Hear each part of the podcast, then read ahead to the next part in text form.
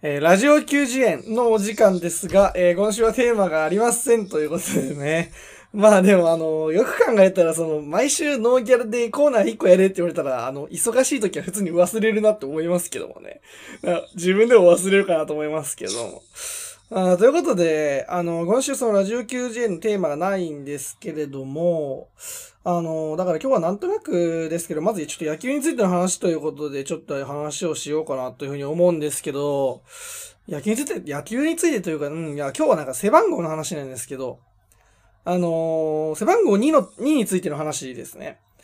あのー僕がね、ホッケーを始めて、すぐの幼稚園ぐらいの時に、初めてこう、試合をするみたいななって、あのその時に適当に配られたユニフォームの背番号が2だ ,2 だったんですよ、自分の。もう本当ランダムに配るというか。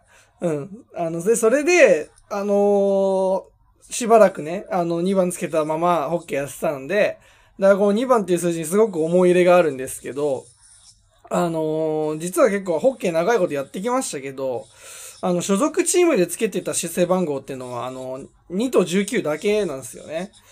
で、あの、19っていうのは、その当時憧れてたホッケー選手の背番号を真似してつけてたんですけど、でもこう、ね、やっぱその19番ってすごい人気の番号だし、こう何よりなんかホッケーで19つける選手ってなんか、なんかやっぱ日本だとちょっとエース級の選手って多いかなって思うんですけど、エース級というか期待されて入ってきてるような選手とかっていうのが多いのかなっていうふうに思ってて。で、だから、あの、割と早い段階で、なんか自分は本来エースタイプじゃねえなっていうふうに思いながらホッケーやってたんで、あの、あんまつけなくなったんですけど、で、あので、ちょうどね、そう、自分が初めて2番をつけてやってる頃ですね。だから2005年とかっすかね。2005、6年の頃ね、あのうちの親父が、あのヤクルトファンだった影響で、ヤクルトの試合を見る機会がすごく多かったんですけれども、あのその時ね、2番をつけていた選手が、アダム・リグスという、助っ人外国人だったんですよ。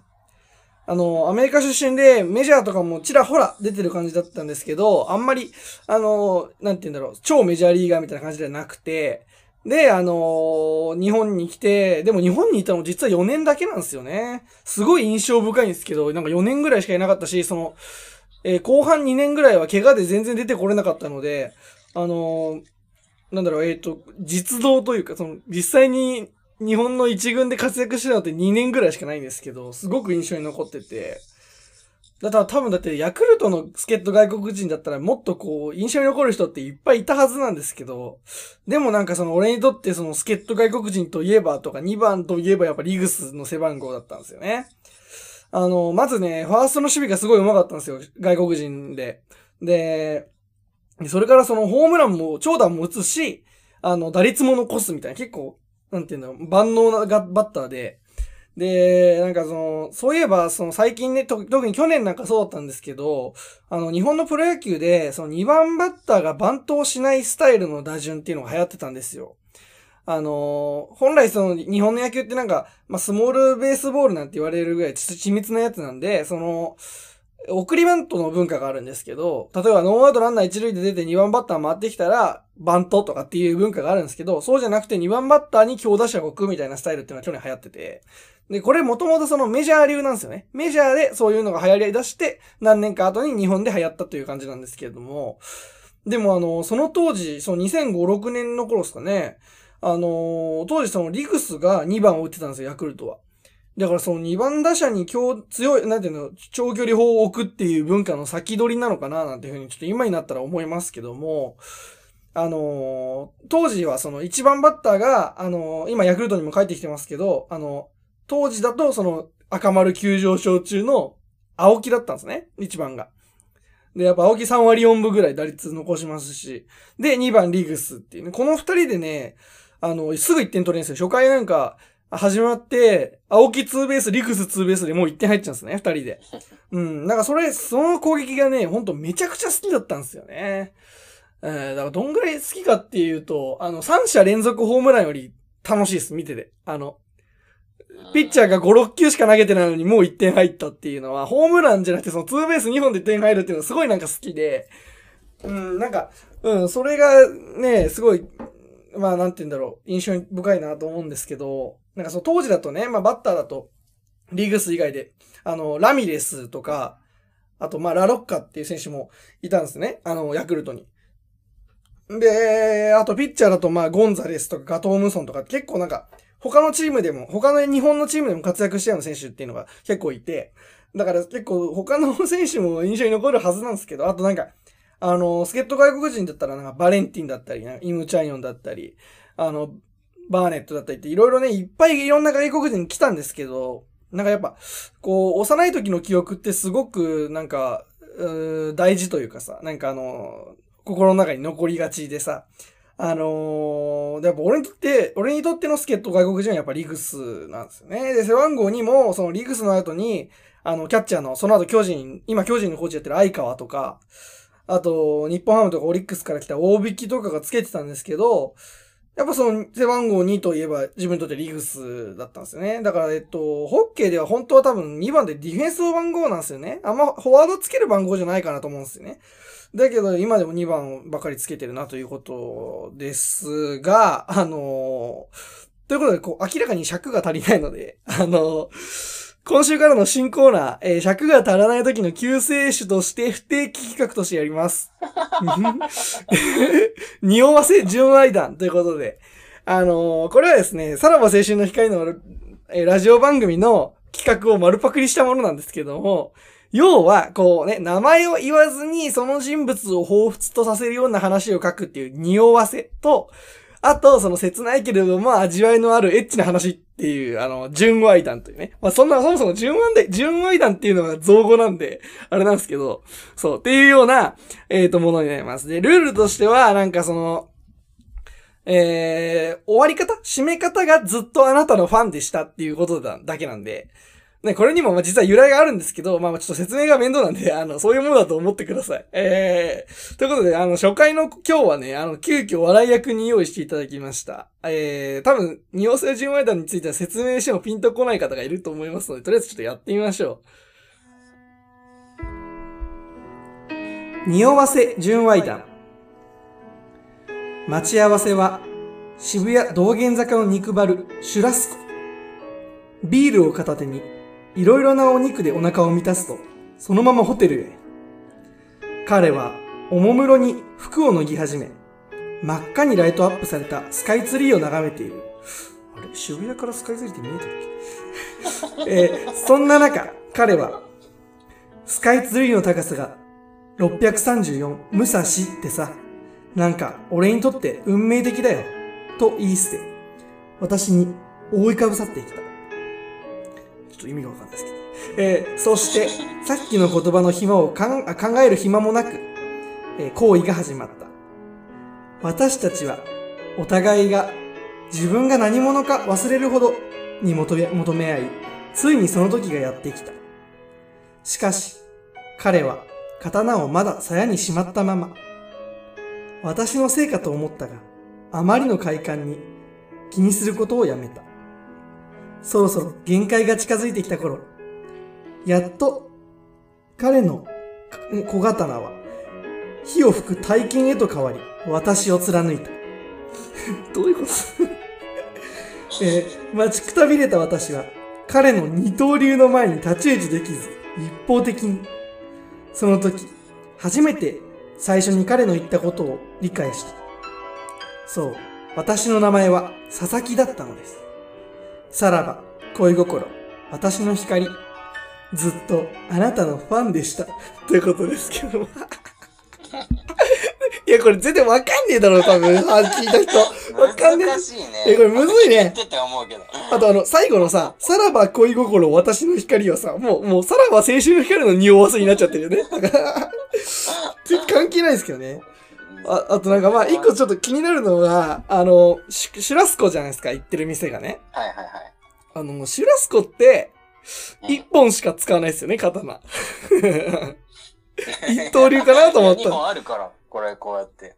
え？一本で剥がして、あとフォークじゃないの？あー、そうか、そうか。そうそうそうそうそう。だから、あれ？そうそう、一刀流じゃね？と思って。いや、まあ、それはいいや。でもなんか、あのさ、いや、まあ、だから結局あれでしょ？武蔵が宮本武蔵で、で、抱かれてる女の方が佐々木小次郎ってことでしょ？うん。え、あのあんま、新しいな。その、女の方も有名人っていうのも新しいな、なんか。うん。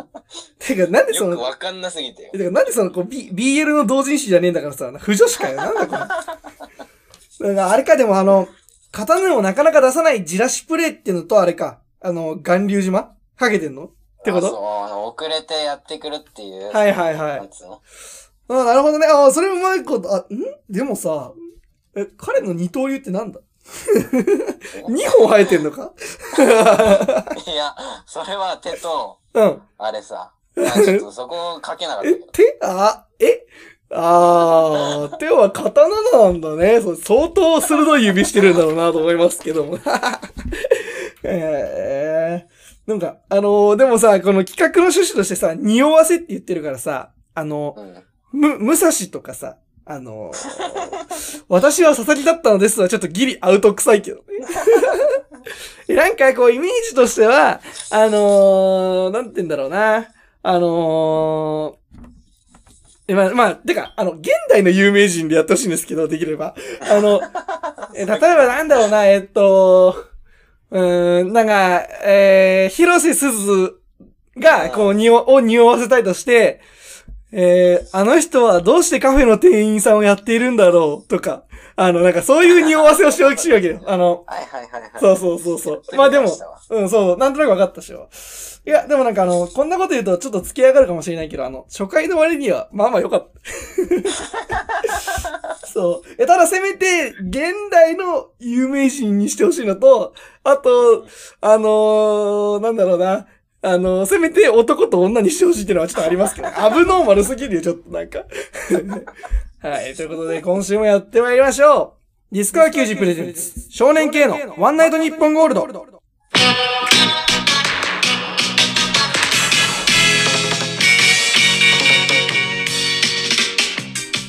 ピコン。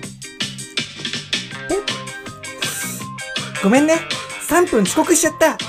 もう、レナったな。コツコツ。はい、これ、チョコ作ってきたんだ。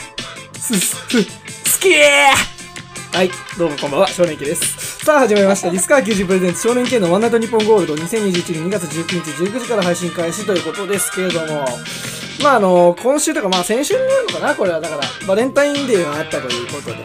あの、今日は何のことか分かりました？かうんどういうこと？ああ、あれか。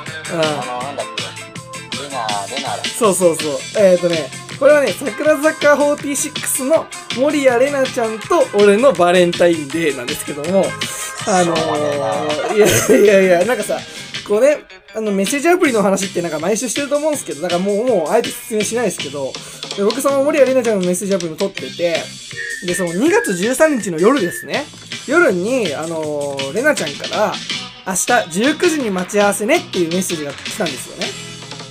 で、なんか、それでその、バレンタイン当日に19時3分ぐらいにまた連絡が来て、で、これでその動画がついてきたって話なんですよ。ごめんね、3分遅刻しちゃった。もう俺になったらコツコツってね。あの、そんな動画が届いたという話なんですけどね。あでっかいハートの形をしたチョコをね、あの、渡してもらうっていうようなことがあったんですけど、まあ、あの今までのバレンタインデーで一番興奮したなと思うんですけど。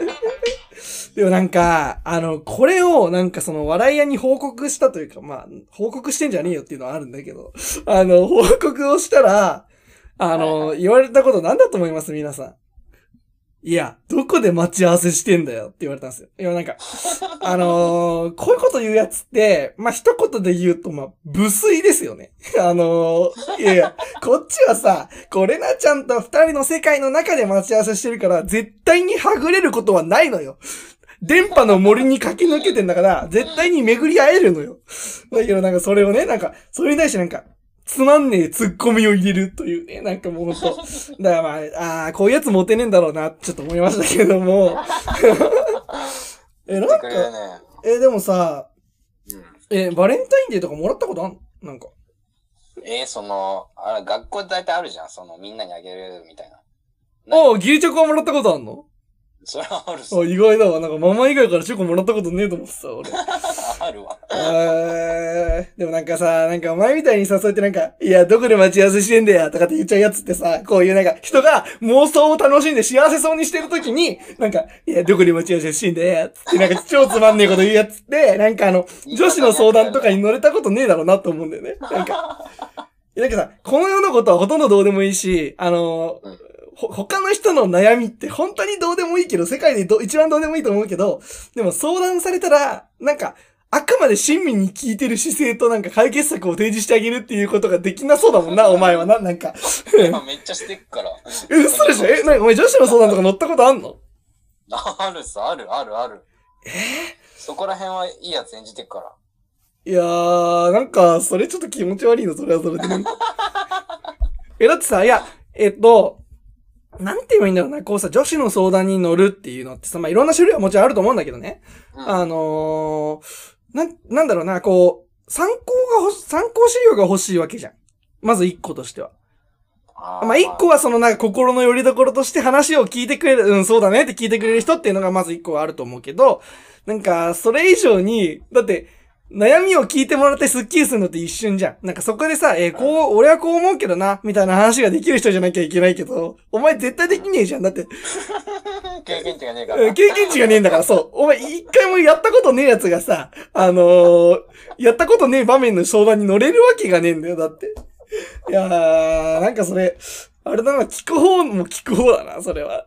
あー恋、だって、もう見たらわかんじゃん。出会って4秒でわかるわ。なんか、あ、こいつ、あのー女子と付き合ったことなさそうだなっていうのが、出会って4秒でわかんないから。で、まあ、あの、バレンタインデーの話なんですけども、まあでも今年はあれですよね。なんかその、まあ日曜日だったっていうのもありますけど、あの、こう、まあなんだろう。あんま人に会うような、まあ、ご時世的なものもあって、そういう感じだったので、なんかバレンタイン会ってないようなものなのかなというふうに思いますけども、なんかそれすげえありがてえなとちょっと思ってて、あのいやーこれ難しいな。なんかさ、バレンタインいらねえわ。みたいのってなんかすげえ格好つけてみたいだから嫌なんだけど、そろそろダセえなと思うんだけど。いや、それは欲しいよ、今でも。あ、欲しいああ、それは結構がめつい。あ、がめついは違うか。いやでも、欲しい人もいるんだと思うんだ。うん。てか、あるならくれ。ああるならくれって思う。え、それって何？あの、手作りも欲しいってこと？手作りだったらなおいいってこと？まあ、まあまあまあ、気持ち入ってる分ぐらいだね、それは。ああ、ええいや、俺さ、いや、なんか、うーん、俺、バレンタインに限らずだけど、俺、手作りのお菓子作ってくる人、ちょっと気合わないんだよね、俺。だってさ、え、手、じゃあ手作りが無理ってこと？うん、いや、俺そう、今までめ、言ってこなかったけど、あんまり。なんか俺、うん実は、本当はめっちゃ嫌だったんだよ。バレンタインで手作りも らうの、なんか。ええそれ言ったらもう何も食えんやん。いや、なんか違う、それもちょっと話違うんだよな。まあ、それは、おいおいしてきま、あーでもな、まあ、おいおいしてきますけど、え、なんかその、まずね、バレンタインのシステムで一個疑問なのがさ、男ってさ、なんでバレンタインデーのさ、個数で競うんだろうなってすげえ思うんだけど。え、なんかさ、あのーよくあるじゃん、その、お前バレンタイン何個もらった？みたいなくだりってさ、あるじゃん。なんで個数で競うんだよと思うわけ。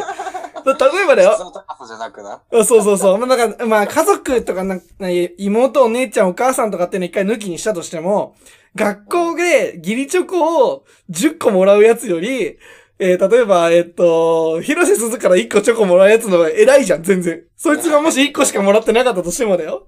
うん、そう、偉い、偉いってのもおかしいか、なんか。まあ、レベルが違うよね。そうでしょ？レベル高いでしょ？なんで？そこのレベルが。そうそうそうそう。え、だから誰からもらったかが大事なんじゃねえのかなって、ちょっとまあ、前々から思ってはいたんだけど。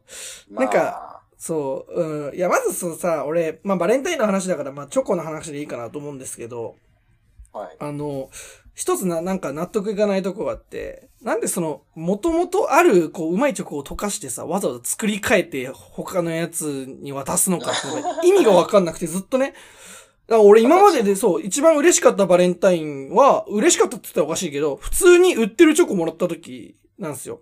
ああ、でもそれも、そあの、ガーナとか嫌だけど、逆に言ったら。えなんで？なんかちゃんとしたやつだと全然いいんだけど。いや、ガーナで全然いいだろ。お前、ガーナに謝れ、バカタレ。失礼だろ。この、このラジオ、ガーナから来ないわ。いや、確かに。ブルボンとかガーナが来ねえよ、この話。え、でもなんかさ、え、あれ？なんかその、何？ゴディバとかだったらってこと？ああ、まあ、なんつうの、まあ、極端に言ったらね。それ重くね？それはさすがに。ゴディバのチョコいらねえよだろ。本命じゃなくてゴディバのチョコ来たら結構しんどくねえか？でも。だって。もう、どうだろう。僕が平気だな。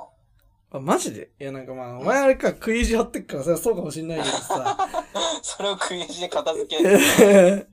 え、でも俺なんか本当に、あの、えっ、と、今までいつだ、高校生ぐらいの時かな？あのー普通にコンビニってか、まあスーパーというか、で買ってきたような、えっ、と、まあキットカットかな忘れちゃったけど、をガサって渡された時が一番俺嬉しかったな。あ、こいついい女だなって思った、俺その時まあ。まあまあなんうか逆にそれは好感持てるわ、そのキットカットに。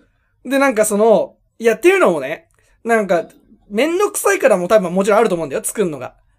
うんでもそれ以上にそういうやつちゃんと考えてんなってまあ思うんだけど、あまあでもその話ちょっと後でいいや。で、なんかさ、いや、そのね、あの、もともとあるチョコを溶かしてわざわざ型にはめるやつの話なんだけど、いや、なんかさ、もうすでに食えるものに手加えるって何なんだろうってちょっと思ってて。まあね。うん。え、だってさ、その、例えばだよ。えっ、と、とんかつを食べるときに、あのー醤油とか塩とかソースかける人はいるじゃない。それはわかるよ。でもさ、あの、お惣菜コーナーでとんかつ買って帰ってきて、一回衣全部剥がしてもう一回揚げるやつっているいないでしょそんなやつ。なんでまずくして出すんだよ。ボディービルダーかやって話なんですけど、そんな衣剥がしていちいち。え、だからこう、まあね。うん。そう、だから野菜をさ、料理して出すっていうのと訳が違うわけじゃないですか。チョコはチョコという商品なわけなんだからもう、野菜は取れたままかもしれないけど、チョコって、あの、カカオ豆なんか忘れちゃったけど、それをこう潰して、潰してとかペースト状にして、で、チョコレートっていうものが出来上がってるんじゃん。すすでに業務用だとしてもだよ。うんそれをさ、もう一回溶かしてさ、なんかわけわかんない型型にはめるって意味あんのかなってすげえ思ってて。なんかこう、そこで気持ちが加わると思ってんじゃないの？うん、だからそれなんかさ、えっ、と、中継ぎ貿易じゃん。それなんか、あの、琉球王国じゃねえんだからさ、そんな、いらねえんだよ、そのシステムと思って。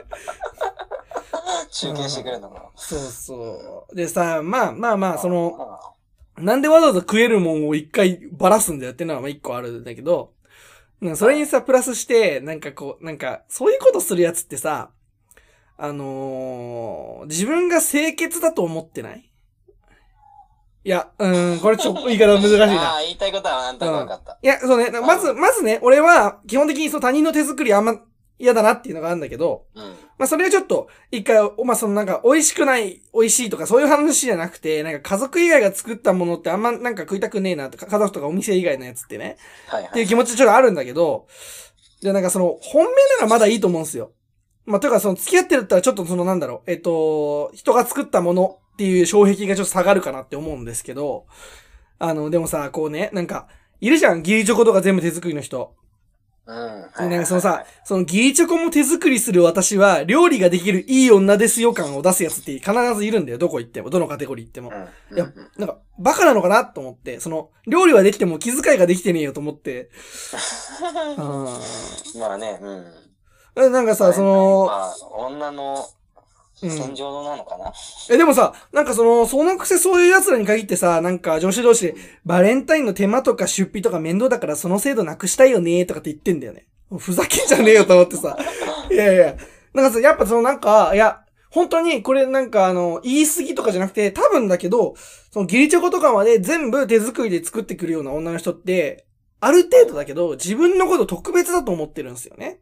ああ、こいつからは嫌われてないよ、みたいな。あ、そうそう。だから、えっと、私は、その、ギリチョコを少なくとも渡す相手からは嫌われてないというか、その、好かれてるっていう、だ自分は特別だっていうふうにちょっと思ってると思うんだよ。はいはいはい。なんかその、ギリチョコの話で言えばさ、その職場とかで考えたら、じゃあ逆にね、じゃああのーちょっと小汚いおじさん上司のおじさんが手こ手作りしてきたお菓子ってお前食べますかって話なんですよ。うん、うん食べないですね。で、なんかそういう風に言うとなんかそれは違うじゃんみたいに言ってくんだね。なぜなら自分は小汚くないと思ってるから。うんなんかさ、うん。その、小汚いって今言ったけど、小汚いってなんか基準があるんですか？例えばなんか、細菌が何個いたら小汚くて、そうじゃないですみたいな基準ってないじゃないはいな、なんとなくそう思う程度の、なんか雰囲気レベルでの話しかないじゃないですか。はいはい。ね？だから、えっと、そう考えたら、あの、もしかしたらこう、自分のことも清潔じゃないと思ってる人がいるかもしれないっていうことになぜ思い当たらないんだっていうふうに、ことがすごい、俺は思ってて。まあそこはねう、ん。なんかね、た、例えばその人が今までの人生で一回も他人のことをなんとなく嫌だなっていうふうに思ったことがないとかならいいし、それがまあ今までずっとこう自分が相手に対して好印、80好印象を持ってたら、必ず相手も80以上好印象を持ってるっていうデータでもあるんだったらいいんですけど、そんなわけないんですよ。うん。絶対勘違いとかってすることは誰しもあるし、自分がすごい相手にとって、相手に対してすごい好意を抱いてるのに、向こうはそんな好きじゃないなんてことってよくあるじゃないですか。はいはいはい。うん。だから、そのなんか、なのにそこに、そう思わないって、なんか本当だから自分が特別な人間だと思ってるやつの行動だなってすごい思ってて。うん。だからそのさ、えっ、と、うー手作り、なんで手作りするんだろうな。本当や、そこに尽きるんだよな。でもなんで手作りするんだろうなっていう。うん。いや、なんか、あの、で、俺、正直その本命の人からでも結構きついんだよね。俺、その、ああ、マジ？うん。いや、なんか高校とかの時は実はそれがなんかいあんまおっぴらにしてないというか、なんか何でも受け取るよみたいな感じでやってたんだけど、というのも、あの、それはね、あの、見え張ってるとか、まあ、そういうとこもあるのかな。でも、そ、それがメインじゃなくて、俺がすごい思ってたのは、あの、ガチで他人の手作りは絶対無理っていうキャラの子が近くにいたから、あの、被るってのもあるし、あと、そんな奴が仲間内に二人もいたら、なんか嫌な奴らの集団じゃん、なんかそうって。そう、それがあって、なんかその、俺はそういうのあんま気にしないですよ、みたいな顔で歩いてましたけど、まあその、そういうキャラの人って、まあ富田くんなんですけどね。あの、彼は、あの、他人の手作りは食べれないようなタイプの人なんですけど、でもこれってさ、潔癖とかそういうことじゃないと思うんだよね。なんかさ、うん。うん、いや、俺もなんか本当はその手作り100無理じゃないんだけど、なんか相手に対対してる持ってる印象なのかな？なんかその付き合ってるからとかそういうことじゃなくて、付き合ってなくてもいける人はいけるし、付き合ってても無理な時もあるんだよね。まあこっちのコンディションの話でもあるかもしれないですけど、うん。えなんか俺なんか前、昔ね、元カノのお家に行ったことがあって、うん。あそうおかしいな。なんか、文脈おかしいな。元カノと付き合ってる当時だからね。うん。交際中に、えっ、と、家に行ったことがあって、で、なんかあの、その時になんかその、料理作ってくれるみたいな話になったんだけど、ああ、いいじでその出てきた料理がなんかこう、なんていうの？えー、えーっと、カルパッチョ的なやつと。カルパッチョ、はいはい。サラダ的になんかそう、なんていうの？火通ってねえじゃねえかっていうものだったのね。しかも手で触んなきゃいけない。そうそうそう。で、なんか俺は、その個人的に、例えば、えっ、と、ホイコーロー作りましたとか、味噌汁作りましただったら火取ってるから全然大丈夫なんだけど、なんかな、その、なんでさ、初めて相手に出す料理が、その生物なんだよと思って俺。いやありえねえだろっていうふうに俺は思ってんだけど、それもなんかちょっと無理だった。なんかその元カノ、なんか別にその、付き合ってても無理だったって話で、でもなんかこう言っちゃうとなんか俺の元カノみんな汚いみたいになっちゃうから、なんかそういうことじゃないんだけど、そういうわけじゃないんだけどさ、え、なんだろうな。いや、でもなんか、まあ生物はちょっと一旦置いといたとしても、うーん、なんだろうな。俺、お菓子がダメなんだよね。多分。うーんとね、俺、包装が汚いんだよ。やっぱなんかその、見た感じのその、えー、なんて言うんだろう。あのさ、あのーシフォンケーキとかさ、作ってくる子っているじゃん、バレンタインで。はいはい。ああ、ラップ？俺、そう、ラップとか銀紙に包まれてるのが見て、もうそれがきついのね。ああ、まあ、綺麗ではないよね。うん、いや、そう、だから俺、売り、からやっぱその売り物じゃない包装がダメなのかなって思ってて。うん、そこね。うん。そ、そこか。ああ、まあまあまあ、言いたいことはわかるわ。綺麗そうじゃないもん。うん。いや、俺、なんかね、やっぱね、その、えっ、と、だから俺、同じ理由でおにぎりとかも無理なの。他の人が握った、来たやつ。ラップじゃん、絶対。ラップか銀紙じゃん。ううんん。俺なんか、それがなんかもう、なんていうの？えー、なんて言うんだろうな、あのー友達ん家遊びに行って、そのち、その子んちの排水口覗いた気分なのね。俺、それ、俺、それなんかや、俺のイメージで言うと。うん。じゃあ、おにぎり、友達ん家行っておにぎりを、その皿で乗っけて出てきたらまだ食える。あ、食える、食える。全然食えると思ったの、俺あ。ーそういううことね。うんはいはいはい。やっぱそう、俺だ、いや、あれだな。なんか今分かった。やっぱ放送が嫌なんだな。うん多分こう、うん包まれてるのが、なんか気持ち悪いって思っちゃってるのかなっていうのもあって、正直さ、俺、この間親父が作ってたチーズケーキも結構ギリギリだったもん、俺の中で、なんか。いや、え、てか、コータもチーズケーキ作るいや、そうなんだよね。ひそこなんだよね。まず、暇なのかよって話はあるんだけど、いや、だけど。えっと、え、なんかね、えっと、チーズケーキを、ね、なんでそれが、なんかなんとなく嫌だったかっていうとさ、あの、いや、これもそう、あの、お店で出てくるような感じだからさ、その、ケーキ作るときってさ、なんていうの？ちょっと、えっ、と、キッチンペーパー的なさ、なんていうの？えー、あ、キッチンペーパーじゃねえな。なんかこうさ、えー白く、白くて、あの、こう、うん、蛇腹みたいになってる紙あるじゃん。俺、あれがまず無理なのね。汚ねえって思っちゃうわけ。家で焼くとさ、下に、こびりつついてんじゃん。まあ、つくね。うんで、それを見た瞬間にすごいなんか俺、鳥肌立っちゃうんだよね、いつも。だからそれは親が作っても俺ちょっと無理だったんだよ。うんな無理だったというか、結構ギリだったんだよね。まあ食ったけど、おうあ食うん、いや食うしかねえだろ、そんな。家でさ、二人しかいないのに、いや、ちょっと無理だわっておかしいだろ。それは言えねえよ、さすがに。えー、だから俺結構、うん、いや、潔癖じゃないと思うんだよな、でもこれって。なんか、配慮の問題だと思ってるんだけどな。なんか、え、こんだけさ、俺が今みたいにさ、ぐちゃぐちゃ言ってると、なんかあの、じゃあ断ればいいじゃんっていうバカがいいんだよな。あじゃあ聞くけど、手作りチョコ作ってきて、ごめん、俺手作り無理。はい、そうですかってなりますかって話なんですよ。うん。ならねえじゃん、絶対に。断ったらさ、悪者になるじゃん。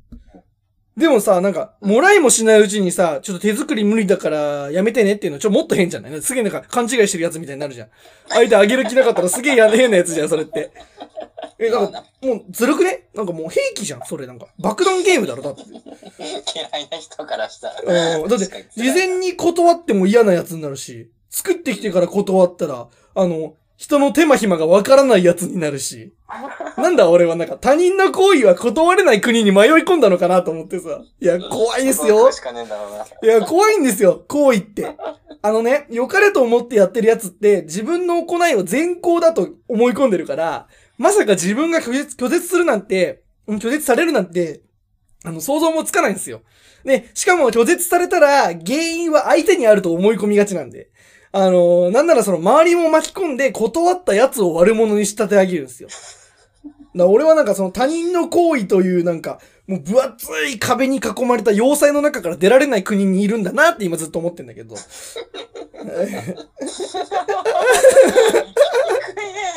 生きにくいね、本当に。そうなのよ。生きにくい。でも俺結構これはね、ガチで思ってる。でも本当に。厄介なんでね。いや、それって、別に、なんか誰がとかって話じゃなくて、みんなそうだと思うんだ。普段すごいいいやつだなって思う人でも、で俺も含めてそう、そうなんだけど、えっと、普段はその多様性だのね、他人の気持ちを思いやろうっていう話をしてる人も、いざ自分が誰かのために何かしてあげようっていう風な気持ちを抱いてるなっていう自覚がある瞬間にね、あの、自分が圧倒的正義で善だと思ってるから、あの、それがうまくいかないと、相手のことを、あの、他人の行為を無限にするやつっていうレッテルを貼るんだよね。で、それでなんか悪に仕立て上げられるんですよ。でもさ、うん。えーなんか俺、こう、今でもなんか、あのー心に残ってるエピソードがあって一個。なんかあの、中学校の時にね、あのーバレンタインデーの日が、日に、あのーまあ、正直言って、それこそさっきの、あの、自分は清潔だと思ってる話じゃないけど、なんか、えっと、そこそこ女子同士での人気もあって、で、男友達もいるよみたいな女の子がいたのね。でも俺その子のことちょっと苦手だったの、俺。うん。なんかあの、俺さ、まあ、この歌あれだけど、あの、あの明るいブス気取ってるやつ一番嫌いなんだよ。うん。だから、あのえ、だから俺すげえ苦手な子だっねたのね。だから、まあ、えっと、うんまあ、ブスって言ったら失礼かもしれない。ちょ、あんま俺は好みじゃないタイプだったのね。そんな別に超醜い顔とかってなかったし、全然。俺はなんか嫌だったんだけど、なんかその子が、うん何なクラス、違ったけどな、あれ。あ、違う、クラス一緒だったんだ。クラス一緒だったんね。で、その子が、えっと、バレンタインチョコを渡してくれたんだよ。手作りのバレンタインチョコを。うん。で、なんか、その、えっと、まあ、これは俺も悪いよ。俺も悪い。なんかその、えっと、結構、ガチガチ本命だったんですよ。そのチョコが。あの、ううん。えっと、教室でギリチョコ配ってるの見ちゃってたから、俺。うん。あ、あがっつり本命だって気づいて、で、俺それをなんか男友達とかにも見られてて、で、俺普段からその男友達の中で、誰々苦手みたいな話するときにそいつの名前も挙げてたから、みんなニヤニヤして見てるんですよ。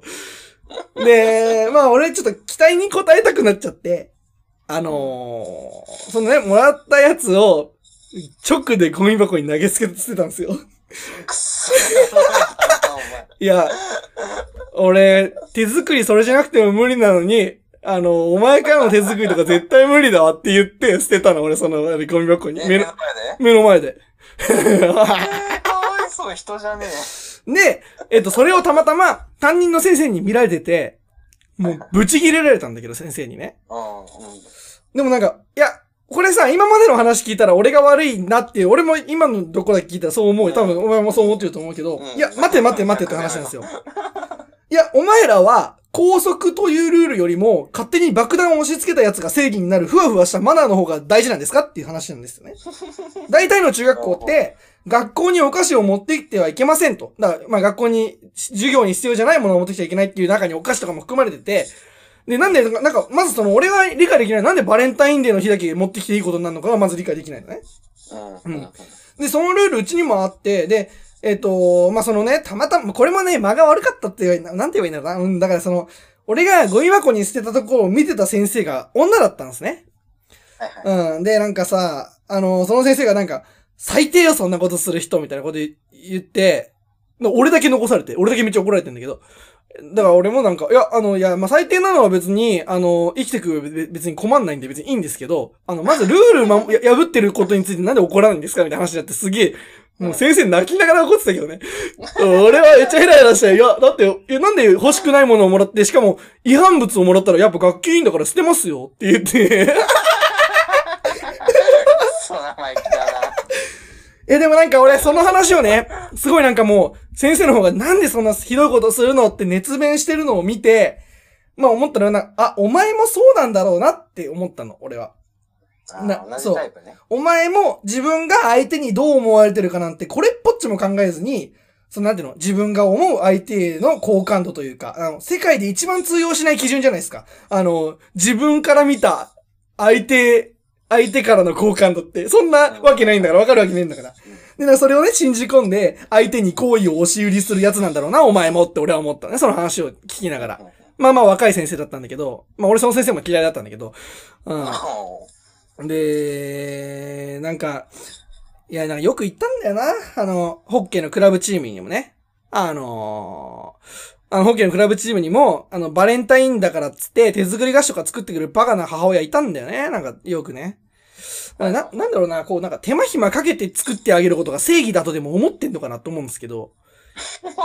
うんえ、だってさ、え、なんでそのなんか、えっと、まあ、お前んちの子は知らねえよ。お前んちの家族だから。でもなんかその、他の人から見た自分とか自分ちが、すごいなんか、あの、手作りを受け取る価値がある家族だと思ってんじゃねえよって俺すげえ思ってたの、その頃からね、当時からずっと。まあ見られたいんだろうね。それは。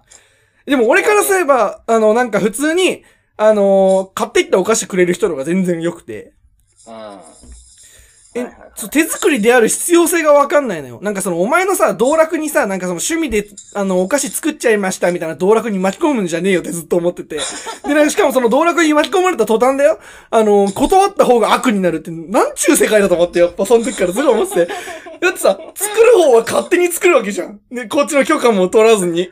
なんかサプライズかなんかわかんないで、下手くそかドッキリが、と思って、なんか。いや、なんかさ、でさ、受け取らないとこっちが悪いって、もうなんか地獄のゲームだなって思ってて、ずっと。お前だけ罰ゲームや。えだから、なんか、まあ大体ね、そういう母、そそういう母親の子ってなんか、あの、ホッケーも下手だったし、チームスポーツ向いてねえなって思ってたんですけど、まあ、それはそうなんですよ。あの、自分から見た相手の基準でしか物を見れない、バカの子なんだから、まあ、押し売りジュニア、ジュニアなんで、あのー相手がいるスポーツはね、あのー敵が何をされたらやりづらいかも考えずに自分のやりたいプレーをするやつなんか絶対使えねえし、あのーチームメイトにもね、自分が、あのパスもらうならここがいいな、だからこういうパスを出そう、とも、多分考えてないだろうし、さらに言ったら、あの、自分はこういうパスがやりやすいけど、あいつのプレイスタイルならこの辺で欲しいだろうな、なんてことも絶対考えないんだから、自分が苦しくなってから無理やりパス出すようなバカばっかりなんだから、ホッケー上手いわけないんだけど、あの、すげえな、なんか俺、5年前ぐらいのことを、昨日のことのように怒れるわ、今。いや、本当に、いや、本当嫌なんだよね、そういう人。なんか、あの、行為を押し売りしておきながら、こっち頼んでねえし、みたいなことを、えっ、と、断ると、断るってかなんか嫌な子をすると、俺が悪人になるシステムって俺どうしても納得いかないのよ。俺悪くねえもんだって。うん。まあまあまあね。うん、でもね、よくいるんだよ。やっぱ街中とかにも周りが見えないやつってさ。あのーこの間もね、あの、電車で移動してたんだけど、はい。あのーで、乗り換えの時に、まあ、エス歩いててエスカレーター乗ったんですけど、あのーまあ、その、混雑するラッシュの時間帯でもなかったんで、あの、普通さ、こう、エスカレーター乗る時ってさ、あの、なんで、一段開けるじゃん、間。あビタビタにさ、友達じゃなかったらビタビタに並ばないじゃん。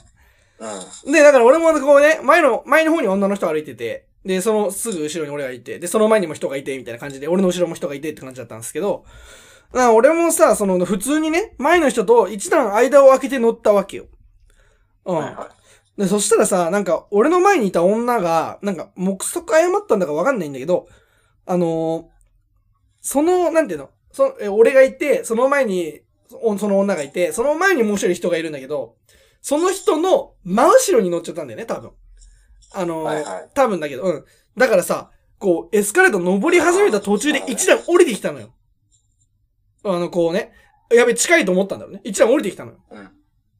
いや、そしたらさ、あの、当然だけど、俺との間が縮まっちゃうじゃない、勝手に。ゼロになるじゃん。一段しか間がいけないんだから。うん。いや、なんか、お前のミスで真後ろになっちゃったんだから、そこはなんか、その連鎖この後続いていくんだから、そこで止めろや、と思って。え、なんでわかんねえかな？うんお前が最後尾じゃねえんだから、後ろ見たらわかんだろ、と思ったんだけど。なんかあの、で、なんかその、俺もね、やっぱその、ビタビタに乗るのって嫌じゃん。なんか変な感じするじゃん。そんな、えっ、と、朝の通勤ラッシュでもないのに、真後ろ、しかも女の人の真後ろに立つなんて。まあね。うん。だけど、なんか、あのー、やたらさ、こう、前の女の人がさ、チラチラ後ろ見てくんのよ。まあ、俺が近いからだと思うけど。いや、一段下がれや、地形よ、みたいな見て目で見てくるんですけど。いや、なんだお前と思って。いや、おめえみてえなやつが、その周り見えてねえから手作りチョコ押し付けるし、タクシー止めるために車道出ちゃうし、あの、今どこのおしゃれなカフェにいます、みたいなクソどうでもいい情報をね、みんなにおしゃれな店を教えてあげてると思ってね、あの、勘違いしたまま SNS に垂れ流すんだよと思って。誰だよ。だからまあ俺もなんか、俺が下がることでまた後ろの人に迷惑かかるから、もう意地でも絶対もう下がんねえな、下がんねえと思って動かなかったんですけど、でもなんか、うん、だからまあなんか、なんて言えばいいんだろうな、手作りチョコを渡すときは相手をちゃんと選んだ方がいいよっていうのが一つかな、やっぱり。でもなんか、うーん、なんかや、これなんか、いやまあ自分も含め気をつけなきゃいけないなって思うんですけど、なんかやっぱどうしても、もう俺も含めてほとんどの人は、なんか、誰かのために何、誰かのためを思って何かをするっていうことを、なんか、異常なまでに正義だと思い込んでるんですよ。だからは、いその、良かれと思って誰かのためにしてあげたことが、相手に響かなかったり、迷惑がられた時って、すげえ人のせいにするんですよ、みんな。うん。うん。じゃねだってなんかさ、例えば、あの、電車で、おばあさんがいて、席譲ってあげる時ってあったとして、それって相手のことを思って、良かれと思って席譲ってあげるわけじゃん。でも、え、なんか、いや、そんな、老けてないわよ、みたいなこと例えば言われたとすんじゃん。でもなんかそういう時って、あの、譲った俺の立場からすれば、いや、こっちはなんか疲れてるだろうなと思って譲ってやったのになんだよって思うじゃん。うんでもそれって今回のバレンタインの話で言ったら、勝手に手作りチョコ作ってきて、あの、渡したら、なんか、いや、大丈夫ですって言われて、切れてるやつと同じなのよ。うん。だから、これってやっぱ気をつけなきゃいけないなって思う、思うんだよね。なんか、そう。なんか、本当のさ、善ってさ、相手にとっても自分にとってもいいものじゃなきゃいけないと思うのね。だからそのなんか、こっちから一方的に押し付けた善は、もしかしたら、だから、うーん、なんか健康にいいものだとしても、いっぱい取りすぎたら病気になっちゃうよみたいな話だよね。はいはいはい。お酒もちょっとだったらいいけど、すげえ飲んだらちょっと病気になっちゃうよとか、そういう話だと思うんですけどね。だから、その、善を過信しすぎないっていうことは、うん、気をつけなきゃいけないかなっていうふうに思うんですけども。うん、だからまあ、だからこうね、俺に手作り渡していいのは、あの、ギリギリ親父と、あの、あと、まあ、森谷里奈ちゃんだけという法律を作りたいなと思いますけどもね。まあ、なんかちょっと、あの、あんまちょっと言い過ぎちゃったかなと思うんですよね。余計なことまで喋っちゃったかな。ちょっと数少ない女性リスナーが減ったような気がしないでもないですけどね。まあまあ、しょうがないでしょ。俺やっぱ、バレンタインはちょっと譲れない、これは。その、いや、手作りを、まあ、今年はね、その、もらう機会がないからいいんだけど、もらう機会なかったからいいんだけど、あの、手作りを作ってきてやってるよみたいな面すんだけはもう二度とやめてほしいなと思いますけどもね。はい、えーやっていきましょう。えーディスカー90プレゼンツ少年系のワンナイトニッポンゴールドこの番組は、ラジオ90円が命、ディスカワ90、以上各社の協賛で東京都防空防省キーステーションに毎週金曜日19時から Spotify、ポッドキャストアプリ、アンカーよりひっそりとお送りしております。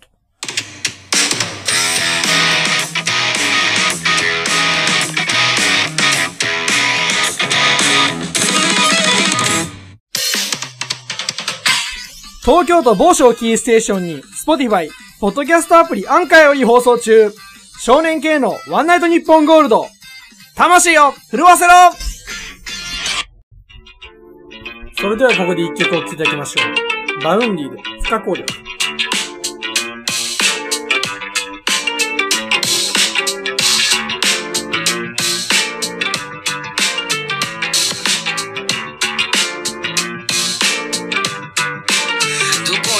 ても行き詰まりそして憤りをそのままどっかに出すくだりそんな劣等も葛藤もみんな持ってるその理由は同じ。え？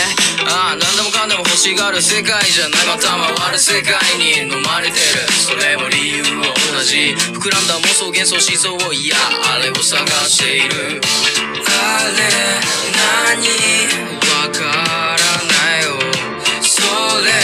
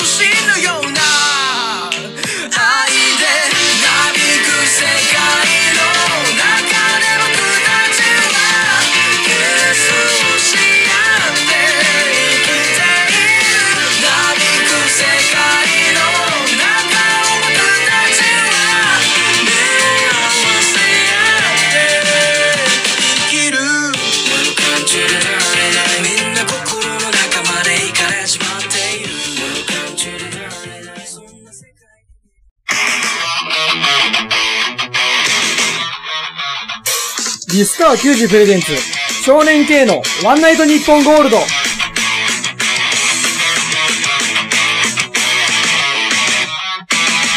あのー、あのー、先に言うと、あのー、今日はもうオチがない、ないんで、あのー、ないんですけど、いやなんかもうただの愚痴というか、いやなんかほんと、いつもね、ラジオ用になんか最近気になることとかっていう話をしてるつもりではいるんですけど、あの、ほんとラジオとか関係なく普通にムカついた話なんで、あなんかあの、いや、まあだからどっちかというとその、どっち、どっちが悪いですかみたいな話がちょっと聞きたいとか、みんなの意見を聞きたいようなところもあって。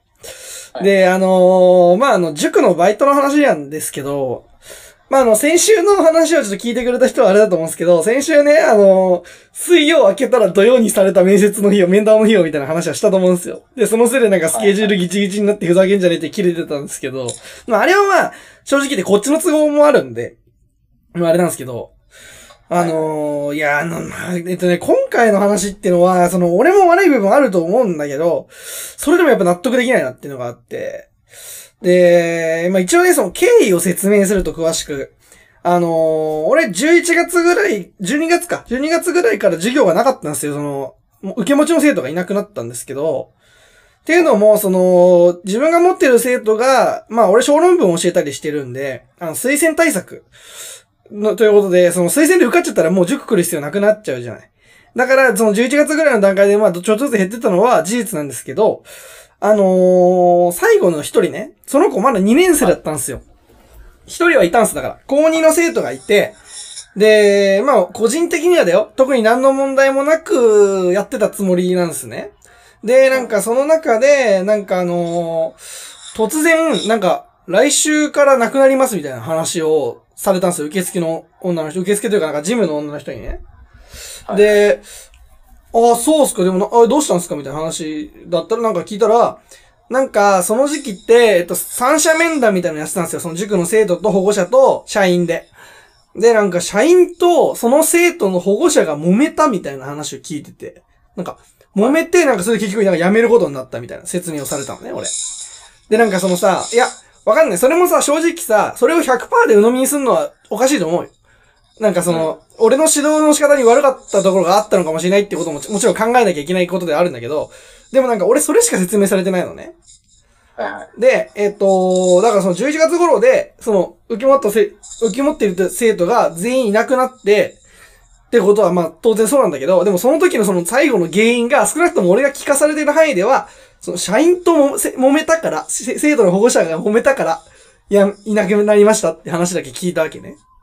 はい。はい、でさ、えーっと、でなんかその後も、うーんと、特に生徒が割り振られることもなくというか、うん。えーっと、なんて言えばいいんだろうな。えーっと、えーっと、月例会議っていうのがあるんだけど、あの、毎月月末に、こう、会議みたいなのがあって、それたまたま俺2ヶ月連続ぐらいで行けなかったのね。あの、サークルの試合とかが、と被ってたから。で、それはいけないって、なんでいけないかって理由もちゃんともちろん説明してるんだけど、でなんかその、特になん、なんて言えばいいんかな。フォローがないんですよ。その、それに対して。だから、社員のせいで辞めたというふうにしか思えないじゃん、その説明されたらさ。思えないっていうか、うん、あの、少なくともそっちがそう言ったんですよって話なんですけど。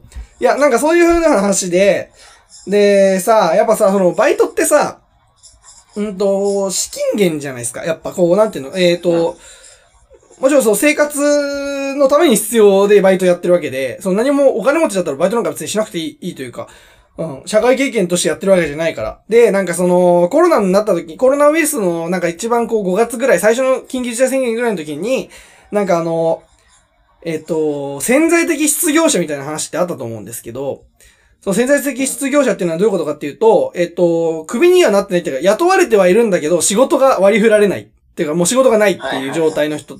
でも俺って今その状態だなっていうふうにすごい思ってて、で、あのーだからこうね、いろいろね、えっと、たまにこう連絡を取る機会があって、えっと、例えば、えっと、えー今、今月の月例会議が、うん、一体いついつです。えっと、出席か欠席か連絡してくださいみたいな。とかも、まあ俺一応期限内には一応返信してんだけど、結構ギリギリに返信したり、あとなんか、えー個別の連絡でもなんか、えっとね、だからえっと、途中で、11月途中で、急に、その生徒がゼロになっちゃったから、出勤する必要がなくなったのね。うん。で、出勤する必要がなくなったのが急な話だったから、その出勤簿をだ出してなかったのね。その、えっ、と、給料のために。うんで、その辺についての連絡とかっていうのは後から来てて、それは俺が悪いんで、その、えっ、と、亡くなった時に、あ、これからもう今月来ないから、その日に出勤簿出さなきゃいけないんだってことに気づかなかった俺が悪いんだけど、でもなんかそれ、そういうこともまああって、で、とにかくその、向こうからすると、なんか俺がすげえ連絡遅いやつみたいな感じに思ってるのね。う。うんんうんうん。うん。でまあ、そのさっきのさ、バイトの話にちょっと一回戻るけど、いや、俺さ、その、えっ、と、塾講師のバイトしかなかったら超やばかったのよ、正直。だってうん、急に収入ゼロになっちゃうわけだから。うん。うん。だけど、その、まあ、あの、シティライフっていうね、我々とかやって、なんかその、有名なブランドのお店とかの、えっ、と、なんだろう、まあ、なんて言う、えっ、と、中の、は、そう、搬入搬出のアルバイトがあるんですね。それなんかその、えっと、部活の方の、え、つながりでバイトやらせてもらってるっていうバイトがあって、そこすごいあの、あの、しょっちゅうね、え、いろんな現場というか、ま、結構こまめに連絡が来て、そっちの現場に行って、で、給料もらってみたいなことが多かったので、あのーまあ、それがあったおかげで、まあ、なんとかなったと言っても過言ではないと思うんですよ。実際。うん。うんそのどっちのバイトやってるから、その収入が急に10個しの方のがなくなっても、そっちのバイトの量を、そのそっちはシフト制じゃないから、あの、なんていうの、増やそうと思えば増やせるから、あの、そのおかげでなんとかなったっていうような経緯があって。で、それでなんかそういうのも踏まえて、その3月から勤務するかどうかみたいな話を、えっと、するっていうことで、えっと、ど面談しようって話が来てたんですね。で、それがその先週話した水曜か土曜かって話だったんですよ。で、なんかその土曜日行ってみて、あのーまず感じたのが、なんか、やる気あるんですか？みたいなスタンスだったの、向こうが。水着に対してね。うん。え、なんか、連絡も遅いし、みたいな話。いや、そこまで直接的に言ってないけど、はいえ、なんか、えっと、実際その塾のアルバイトについてどう思ってますか？今後続けていくような気持ちありますか？ねみたいな。そのなんか、あの、せ、えーなんか問題を起こした後に先生に、え、今後頑張っていけますか？みたいなことを聞かれてる感じだったの、もうなんか俺が。え、なんかそ、おかしくね？と思って、それがね、すごい。で、なんか、え、なんか変だなってずっと思ってたんだけど、なんか、最終的にね、まあ、えっと、じゃあ3月から、まあ、もうやりますって話にはなったんだけど、まあ、なんかおかしいなと思いながらもなったんだけど、そしたらなんか一回その、授業やってる教室の近くの方に行って、その、例のその、受付のお姉さんとか行って、受付で、ジジムのおにお姉さんとか行ったのね。結構その人なんか、えっと、俺たちの教室では結構、なんていうの、地位があるというかさ、いう人だったんだけど、なんかその人のとこ行ったらなんか、あのーなんか、ちゃんと連絡取ってくださいね、みたいなこと言われたのね。うん。はい俺なんかそこで、いや、おかしいだろ、と、ちょっとやっぱ思っちゃって、はいはおーっと、なんかさ、えっ、と、いや、俺アルバイトって、えっ、と、雇用契約だから、えっ、と、その雇用契約をしている状態で仕事を与えないっていうことって、俺それ結構あの、なんていうの、倫理的に間違ってると思ってんのよ、そもそもね。い。はいはい。で、しかもその仕事がなくなった原因が、俺が少なくとも説明を受けてる段階では、社員とす、ほ社員の問題だっていう話だったのに、うん。俺がバイトなくなったことを、だってさ、そりゃそうじゃん。収入の当てにならないやつってさ、連絡、就活ももちろんしてるし、そのさっき言ったのシティライフっていうバイトもやってるし、で搬入搬出のね、重いもん運ぶバイトやってるから、そっちメインになるじゃない必ず。そんな当たり前なんだよ、そんなの。で、そっちメインになるから連絡が遅くなるっていうのも別に理解できない話じゃないと思うんだけど、え、なんか、なのに、にもかかわらず、だからそっちの事情で勝手にこう仕事を減らされたのに、あのーし、新しい仕事も割り振られなかったのに、なんか俺がなんかすげえ厄介なやつみたいな、あの、対応されてるのがすごい気に入らなくて、で、なんかそのまあその面談した、えっと、社員の人もなんか俺を諭すようなスタンスだったし、実、なんかそれも変だなって思いつつも我慢してたけど、そこ行って、なんかあの、なんかそのなんか、ちゃんとやってくださいよみたいな対応されたので、結構ガチでカチンときちゃって、ほんと、うん。何年かぶりかな？俺、ガチでカチンとイラッときちゃって、で、あの、まあ、その時はもう時間も時間だったからもう帰ったんだけど、帰りがけにもう一回メール送って、なんか、あの、うん。え、なんかまず一つ納得いかないのが、なんか、学習コンサルみたいな、やる、やらなきゃいけないみたいな話が出てきてて、新しく。で、俺それなんかもう、最初にその話が出てきた当時、ね、その、こういうことを今後やるかもしれませんぐらいの段階の時に、俺は、一応その月例会議っていうところで、えっと、なんかそれ変な気がするなっていうことは俺一応言ってたのね。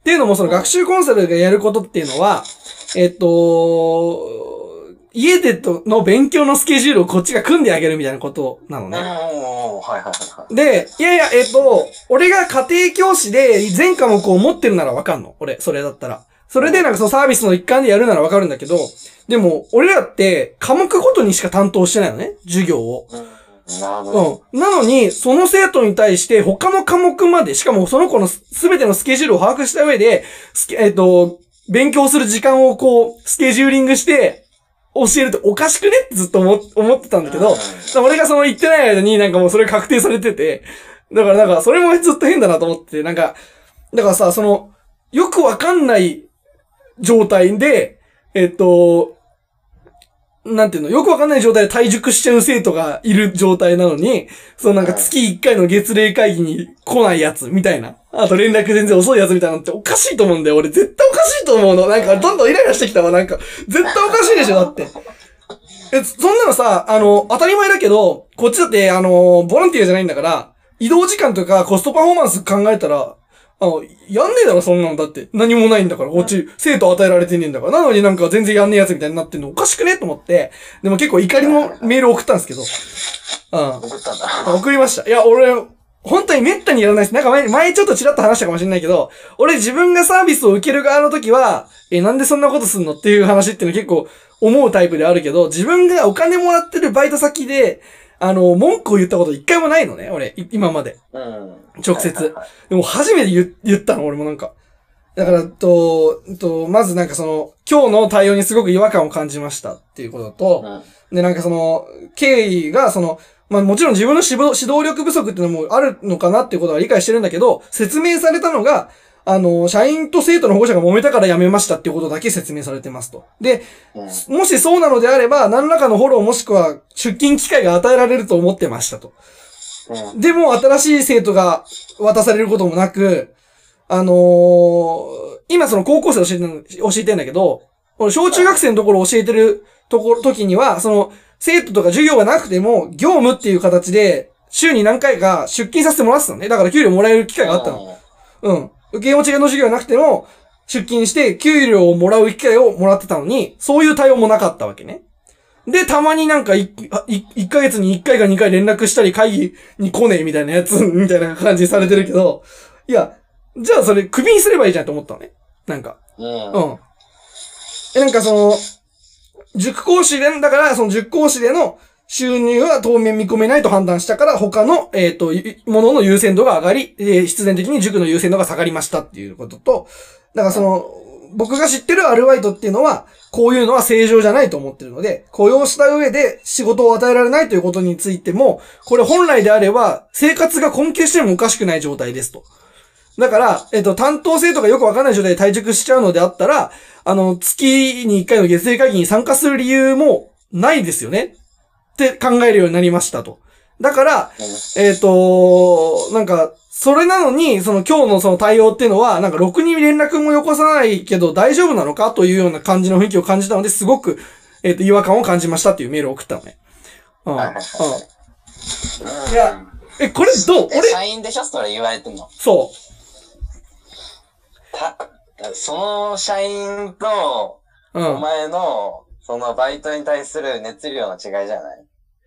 えっ、と、それはなんかうんバイトしててすんごい思うんだよね、僕自身も。その、うんうんうん。なんていうの、連絡一つでもそうだけど、あっちにしたら本業だから、うんまあ言ったら命かけてやってるわけじゃん。うん。だけど、水木はまあいろいろいろやってるからね。いや、もう当然ね、それはわかる。うん。それは多分もう当然だけど、向こうの正社員と俺のアルバイトだったら熱量が違うのってのは当然だと思うし、でも俺、それね、えっと、これ一応それもメールに書いたんだけど、俺、普段連絡を全然返さないとか、あのーそういったことで社会的に揉めたことがないと、今まで一度も。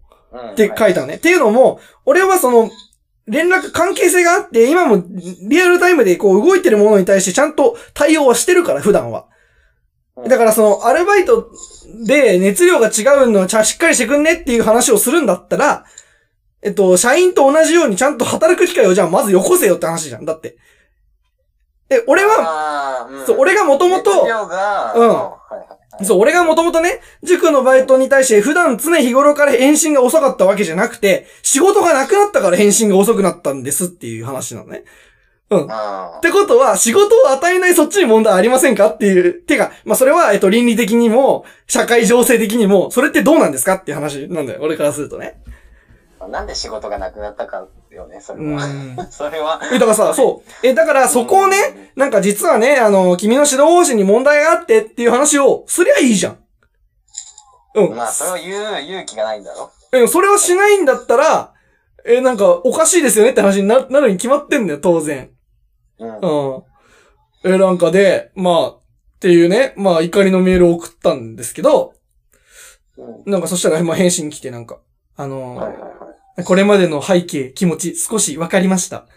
えー私の反省としては、えー先生のこれまでの、えっ、と、気持ちや納得できなかったという思いを共有できていなかったことです。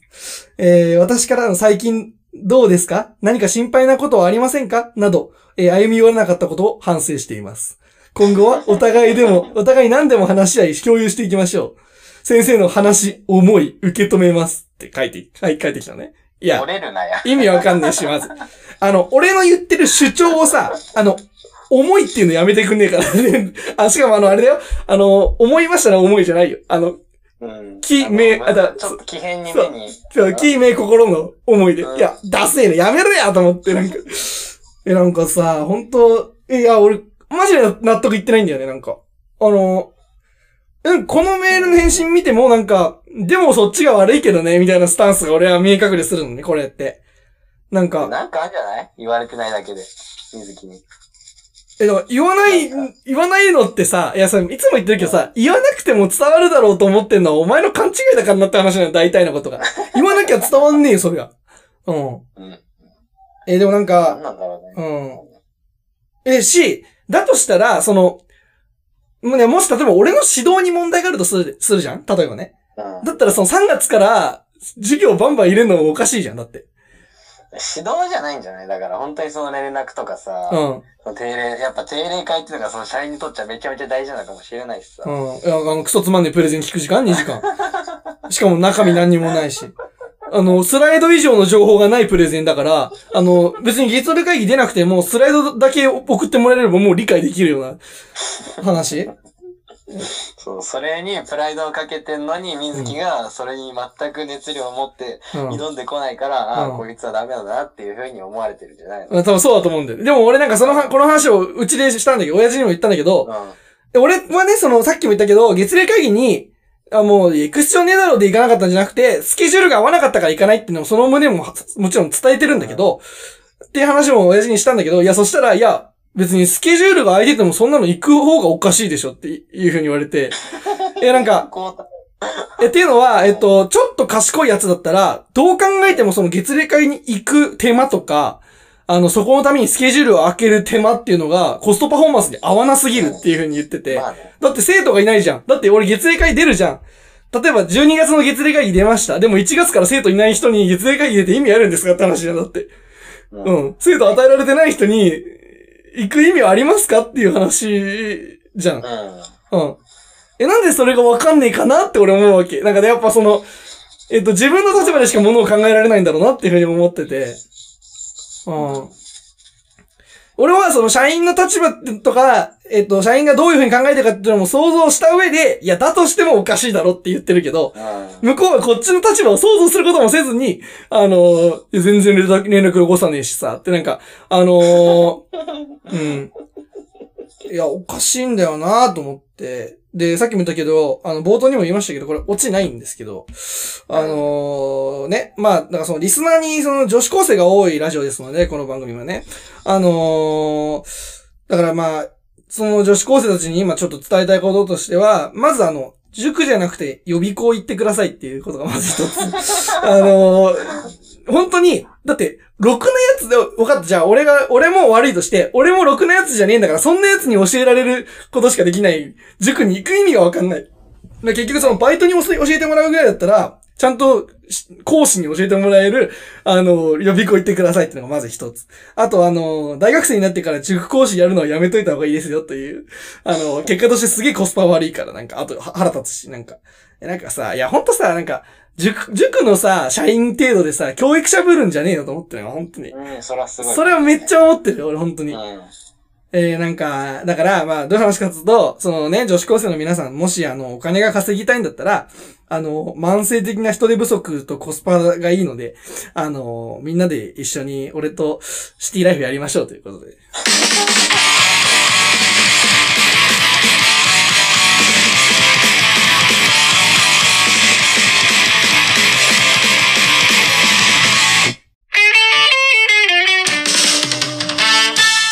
ギスカー球児プレゼンツ少年系のワンナイトニッポンゴールド世界中に配信中です。また、この番組では皆様からのお便りをお待ちしております。ツイッターや質問箱からどしどしご応募ください。ツイッターってラジオだ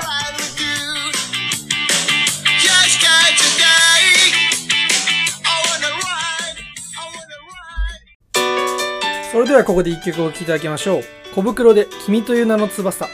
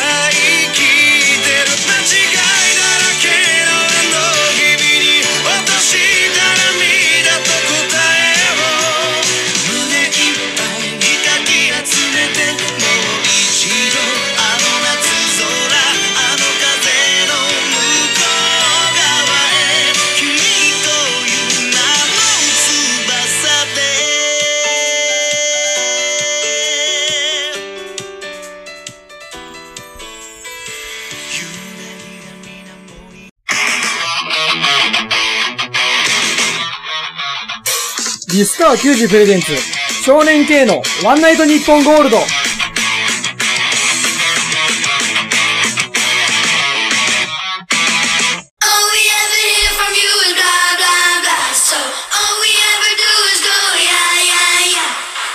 ラジオチャンピオン。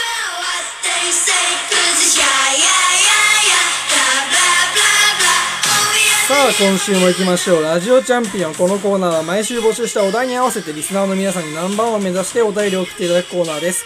え私がおお便りを読み上げていき、一番良かったお便りを選びます。選ばれた方が今週のラジオチャンピオンということになります。さて、第14回目の今週は、えー、少年系ファースト写真集の帯コメント選手権ということで募集しましたけれども、あのーやってるこっちもコンセプトとか意味がよくわかんなかったっていうのはありますけども、まあ、あの、いろいろ来てますのでね、えー、じゃんじゃん読んでいきましょう。はい。えー、ということで、いきます。えー、ラジオネームディスカワ球児。えー、テーマ、写真集の帯コメント選手権。西野七瀬は幸せ者だ。西野は彼の妻なのだから。ということですけども、あの、いじってんのかこれは。いや、でもそうよ。やいや、なんか、あの、なんかみんななんかその、あーなんか妄想してる痛いやつだなとかって思ってるかもしれないけど、さっきも言ったけど、なんか、それをなんか、なんか、いや、そんなわけねえだろっていうやつって、世界一つまんねえやつだと思ってるから、俺なんかそういうやつは気にしないから、全然。あのーそう、森谷玲奈ちゃんとバレンタインの待ち合わせするんだって言って、なんかあの、いや、どこでだよって言っちゃうようなね、そのしょうもないなんか、誰かのバレンタインを渡されないような人間とは一緒にしてほしくないなと思いますけどもね。はい。まあでも、そうですね。なあちゃんの幸せ者だっていうか、まあでも、まあこれはね、ちょっとあれですけどね。あの、幸せなのは僕の方ですからね。あのー向こうは幸せを提供してくれてる立場ですので、うん そこはちょっと、ま、間違えてはいけないかなと思いますけども。そこは揺るがないから。うるせえな、ぶっ飛ばすぞ、お前。えー、次行きましょう。えー、ラジオネーム、居心地よくオタクになった。えー、少年系ファースト写真集のタイトル。とっておきの素人。えー、帯コメント。えー、なんだかんだで結局は素人者が一番抜けるんだよなぁ、とつぶやきながら、毎日自分を見つめ、磨き直す姿は、もはや芸術だ、ということですけれども。えー、だから、素人者の AV が好きなんですね、この人はね。あのー、だから、あれだろうな、結結局なんかその写真集の内容もなんか、その素人者の AV を漁ってる姿と、自分を磨いてる姿って、ヘアヌードですよ、ヘアヌード。誰が買うんだ、その写真集。しょうもね。えー、素人者ね。まあ、あのなんだろうな。その、女の好みと一緒で AV の好みっていうのも結構変遷していきますからね。ハマってる時もありますけど、そういう時期じゃないのもありますけど、今はだから、何見てるかな、最近。あー最近なんかあの、女社長3シリーズずっと見てますけどね。なんか、どういうこえと女社長がなんか、立場逆転させられてなんか、やられるみたいな。そういう AV ばっかり見てますね、最近はマニアッ。クだね。はい本当に。ということで次参りましょう。えー、ラジオネーム押すしかないもぐもぐさんやん。えー、筒井あやめファースト写真集、アイリス。凛とした佇まいの彼女。彼女は野原に咲く一輪の勝負のようだ。その花は、彼女は、乃木坂の希望なんだ。PS、勝負の花言葉は、希望。お寿司か安しということですけども。あのーだから、あの、俺の写真集なのね。あの、筒江の写真集じゃないのね。あの、まずそこはそうなんだけど、あのー何より、あのーアイリスっていうタイトルがキモいのよ。これ、ギリシャ語だからね。ギリシャ語。ギリシャ語でなんか勝負とかなんかそういう、あや、あ、じゃギリシャ語であやめって意味なんだよ。あやめって花なんじゃん。そう。だから。おしゃれなんだけど、いや、おしゃれの使う場所ここじゃないのよ、絶対。なんか無駄に凝ってるね。そうなんですよ。無駄に凝ってるんですよ。だからこれちょっと違うやつもう一個あります。もう一個いきますね。ラジオネームお寿司かないもぐもぐ青年。えー金村美久ファースト写真集。空を仰げば。えー青空のように澄んだ笑顔が、笑顔のその裏には、壮絶な努力があるはずなんだ。まだ誰も知らない金村美久がここにいる。お寿司か安し。だから、あの、いいんだけど、いい感じなのよ。いい感じなのはわかるよ。でもこれね、あの、君がやってることって、あの、桜坂の番組でやってる写真集の帯コメントと同じことやってんの。あの、おー、センスあるねセンス上選手権だからさ。センスあるねだけど面白くはないっていう、この、えやめてよ、そういうのなんか。うちの番組そういう番組じゃないからさ、なんか。うーん ねなんか、でも、お寿司の写真集とか、意外と出なそうだよね。なんか、意外と出るの遅く、遅そうだよね、なんか。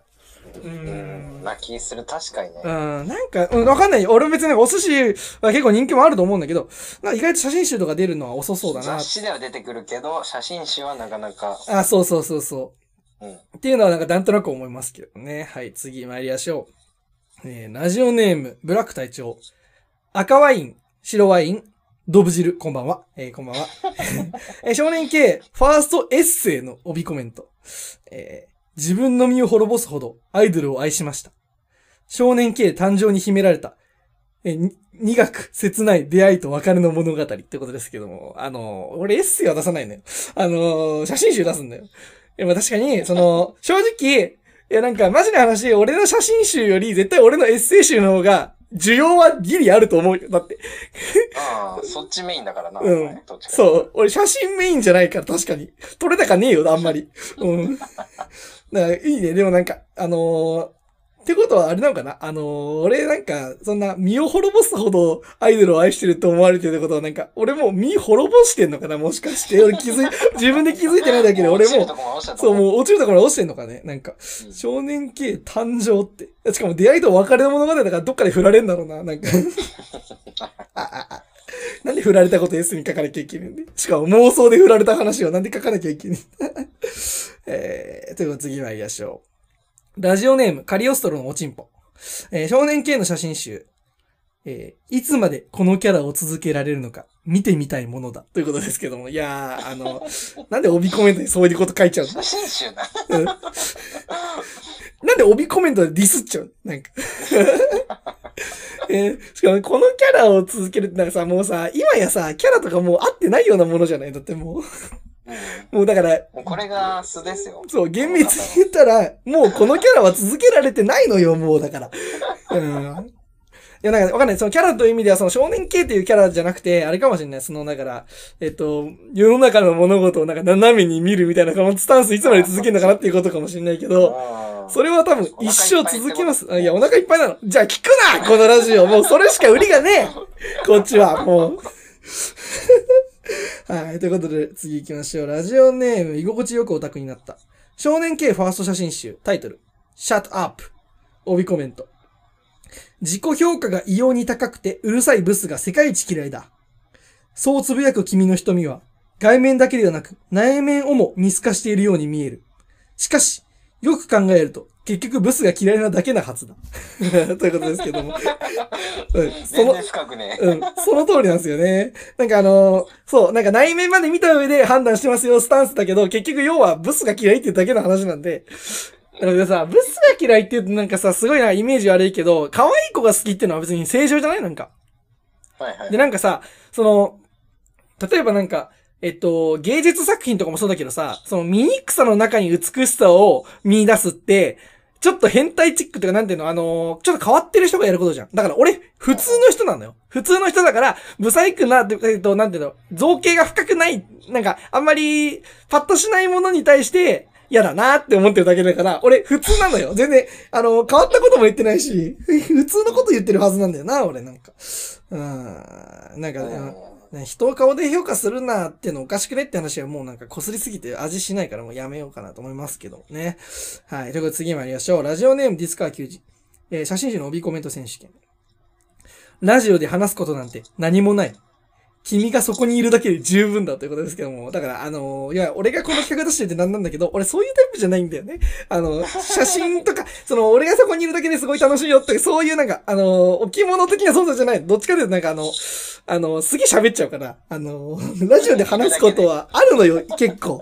うんいや、だって考えても見てよ、こんなさ、もう何ヶ月やってんだって話で、こう何ヶ月もなんか話してるって、話すこといっぱいあるやつがやることだから、うん。彼は話したくて話してるんですそうなんですよ。ね、あの、クラブハウスってアプリなんかそういえば、急に廃れてきたね、なんか。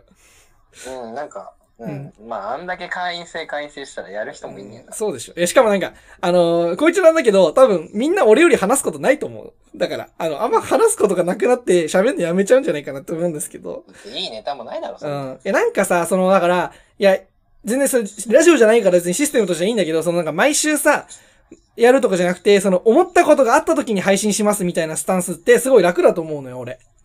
だって、思ったことがあるんだからそれを喋るだけじゃん。でも俺みたいにこうやって毎週やるってなると、大して今週何も思わなかったなって週もなんか思わなきゃいけないわけだから、うんそれって結構大変で、でも、そうじゃなかったら聞かないじゃん、人って。あの、何何回も、ま、なんかその、コンスタントにやらないものってさ、あんま聞かないかなと思うから、だからそれって結構ね、難しいんだぞというふうにちょっと思いますけどね。難しいんだぞ。えー、えー、ということで次参りましょう。えー、ラジオネーム押すしかないもぐもぐさいにゃん。えー、少年系ファースト写真集の帯コメント選手権。変革。あいつは、人とは違う。普通じゃない。だから、新しいんだ。ってことですけども。なんか、えー、これ、な、なんて言えばいいんだろうな。センスある風のセンスないやつなんですよね。これやってることって。だって、ピカソっぽく見えてただ下手なやつみたいなそうそことかう。で、あいつは人とは違う普通じゃないよ。もう被ってるしね。だって、人とは違うやつは普通じゃねえんだよ。だって、それはそう。だから新しいんだ。だって。俺、新しくはないんだよな。結構あの、ステレオタイプの人間だからね。そう。探せばいるな。そう、あの、人が作った道をいろんな道歩いてるだけで、基本的に自分で線路は作ってないからね。俺はね。はい。ということで、ラスト行きましょう。ラジオネームカリオストロのおピンコ。えー、写真集。えー、お尻より、おっぱいより、あなたの笑顔を守りたい。おっぱい警察、ダメ。絶対ダメ。しっかりと否認をしようということですけどね。あの、急に品がなくなったななんだなこれ。な、まずその写真集の帯コメントで、そのなんか、お尻よりおっぱいより笑顔が好きって言ってることはもう俺の写真集じゃないよね。だって、俺が誰かの笑顔を見てる写真になっちゃうよ、そしたら。うん。需要ね。じゃ誰が面白いその、俺が何かにリアクションを取ってる顔って見て、どうすんだよって話なんだけどね。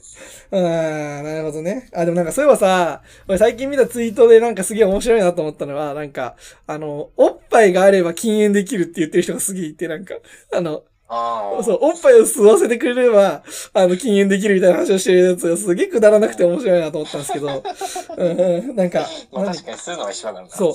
別に吸わせてくれとは言ってない。そこにいつでも吸える状態で置いといてくれればいいって言ってる。じゃあタバコもそうしろよって話なんですけどね。置いとくだけで吸うなって話なんですけど。はい。ということで、えー、今週は、えー、以上10件のお題の中から選ばせていただきます。えー、難しいな。なんか企画が悪い時ってこう選ぶの結構難しいんだよな。うーん、そうですね。はい。えー、ということで、えー、今週のラジオチャンピオン、えー、なんだっけ、えー、少年系ファースト写真集の帯コメント選手権は、えー、そうですね。はい。えー、なんだっけ、えっ、と、少年系ファーストエッセイ集に変えたブラック隊長さんです。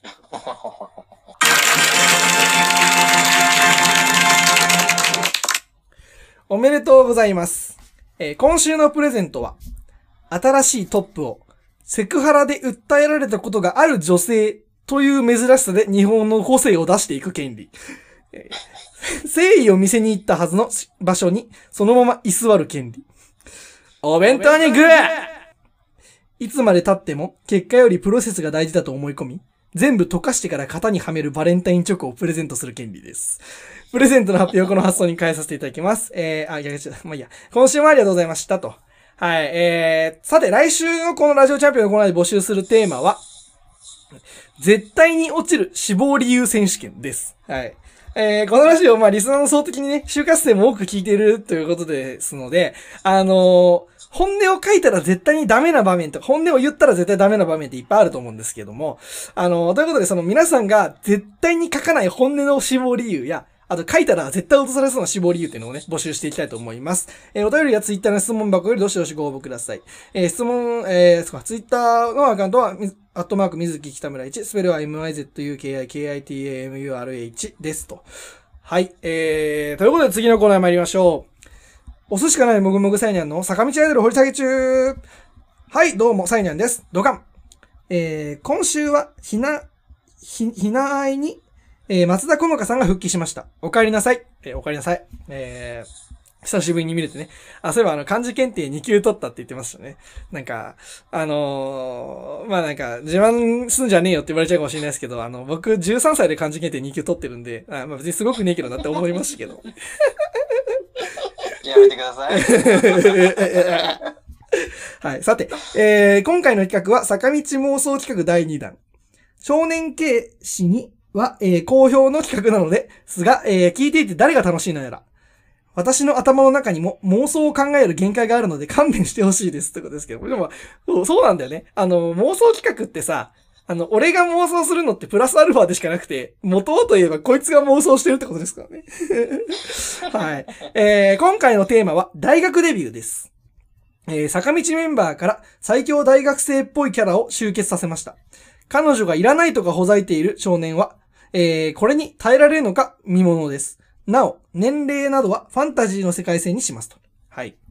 えー、ということで、エントリーナンバー1、えー、日向坂46、川田ひな。ラクロスの試合後、えー、えー、他校の生徒が会場の外、え、会場の何？外一人で待ってました。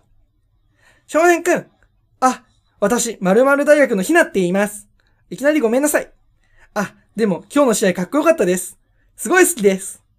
あ、あの、少年くんが、というか、ラクロス、ん？ラスロス？ラクロスしても姿がっていうか、少年くんも嫌いではないんですけど、なんていうか、えっと、ごめんなさい。また見に来ます。ガーツってことですけども。え、ちょっとごめん。何が言いたいのか全然わかんなかった、俺。えっと、まあ確かに川田ひなの話って基本的に尻滅裂なんで、確かに何が言いたいかわかんないのは常日頃からそうなんですけど、え、どういうことなんだろうな？これ何が言いたかったんだろうな？あーラクロスの試合後なのかよ、しかもなんか。ラクロスの試合見て、どこが良かったとかわかんねえわ、俺も。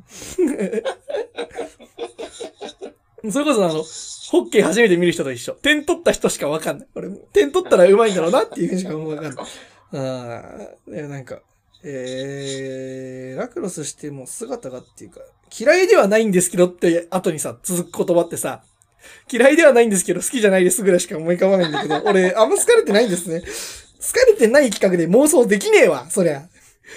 前提として、大前提として、向こうが俺のこと好きであれ妄想させてんだったら、そりゃそうだろ。はい。ということで次行きましょう。ラジオ、あ、ラジオにね。エントリーナンバー2、乃木坂46、新内舞。サークルの飲み会後。一人きりになった、二人きりか。二人きりになり、電車を待っているとき。ねえ。K、明日空いてる？暇でしょ？じゃあ、19時に渋谷で待ち合わせね。これ、先輩命令だから。断るとかできないからね。え？なんでそうやって誘うかって？だって、後輩くんさ。あ、電車来た。じゃあまた明日。お疲れ様。ガーツということですけども、あの えー、あー、でもこれはいいな。なんか、あの、言わないっていう。できればあれだよね。映像のさ、映像だったらさ、あのなんか言おうとした時に、バーンって電車来てさ喋ってるけど声聞こえないみたいな、ベタな演出がいいですね、これはね。あー、あー確かに。シンプルに好きじゃねえ。うんでもなんか、あのーなんだろうな。新内って、なんか渋谷とかで待ち合わせしなそうだよね。なんか、調子こいて麻布とか行きそうじゃない？なんか、あの、うん麻布とか中目黒とか調子こいてさ、行きそうじゃない？うん。まあでもまあ、おごってもらうから行くけど、俺、先輩見る。いや、でもな、俺なんか、いや、なんだかんだ、いや、リアルなこと、これ確かに、あの、ファンタジーの世界なんだけど、リアルなこと言うと、俺とだって、8個ぐらい違うわけだけど、はいはい。でも、にしても多分飯行ったら俺おごりてえ。うんなんか、なんとなく、男だからってこそう。そうなの。いや、なんか、とうん。ねなんか、その、おごることで、次なんか、お返しみたいな。をちょっと期待してる自分もいる。なんか、だからもう一回さ、デート行けんじゃん。そしたらさ、うんうん、それに期待する自分もいるかなって、ちょっと今思いましたけどもね。気持ち悪いですね。えー、次行きましょう。ラジオ、あラジオネーム、またラジオしてた。エントリーナンバー3、乃木坂46、阪口珠美。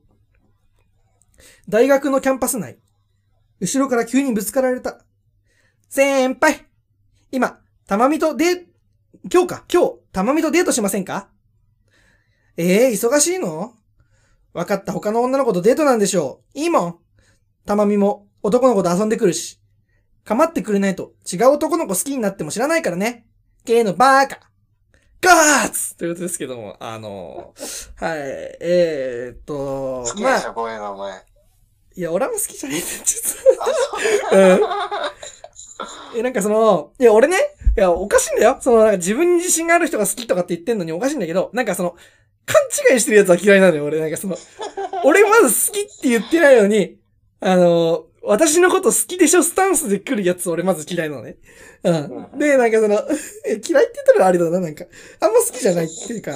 まあでもなんか、あのー、いや、俺これ一番意味わかんないんだけど、あのさ、あのー、例えば彼氏が浮気して、まあ、自分だったら彼女か、彼女が浮気してます。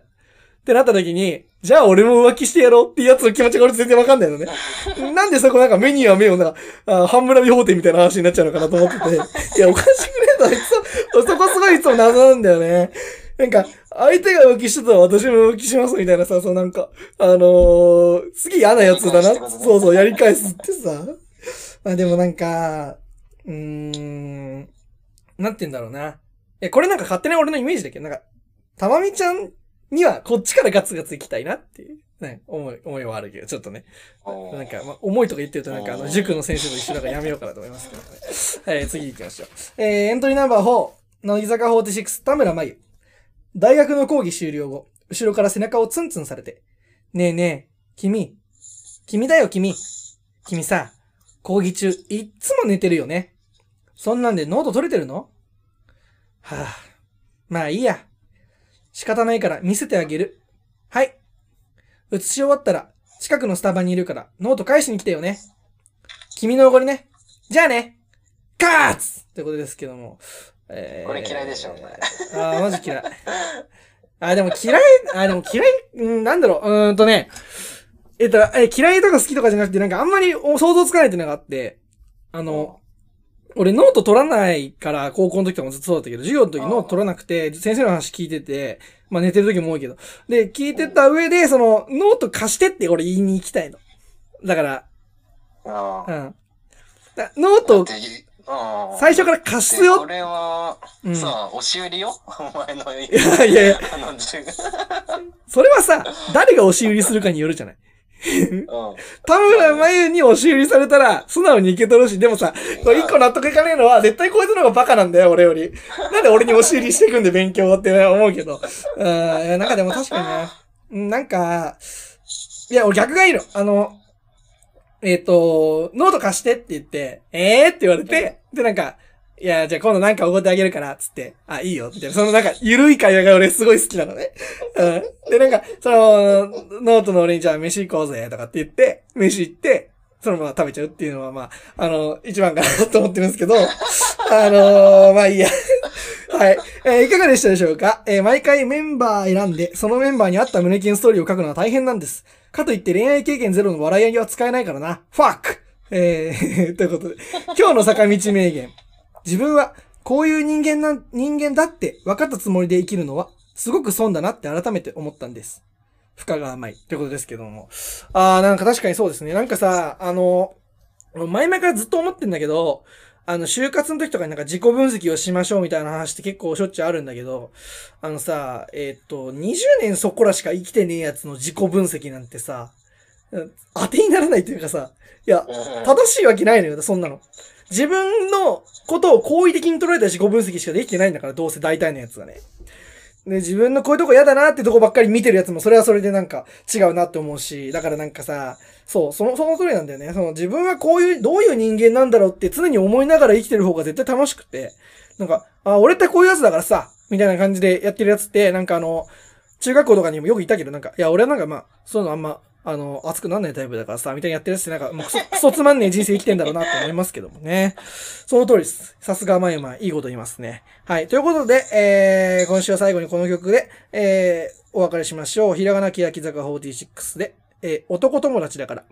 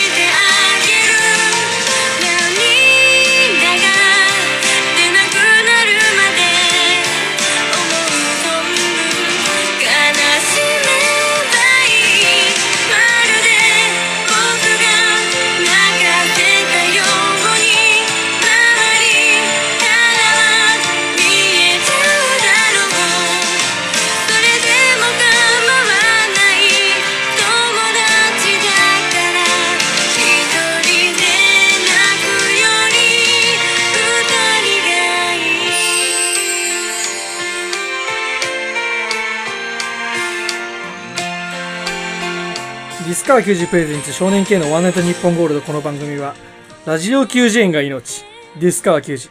以上各社の協賛で東京都防空防止はケアステーションに毎週、あ、Spotify、ポッドキャストアプリ、アンカーよりお送り。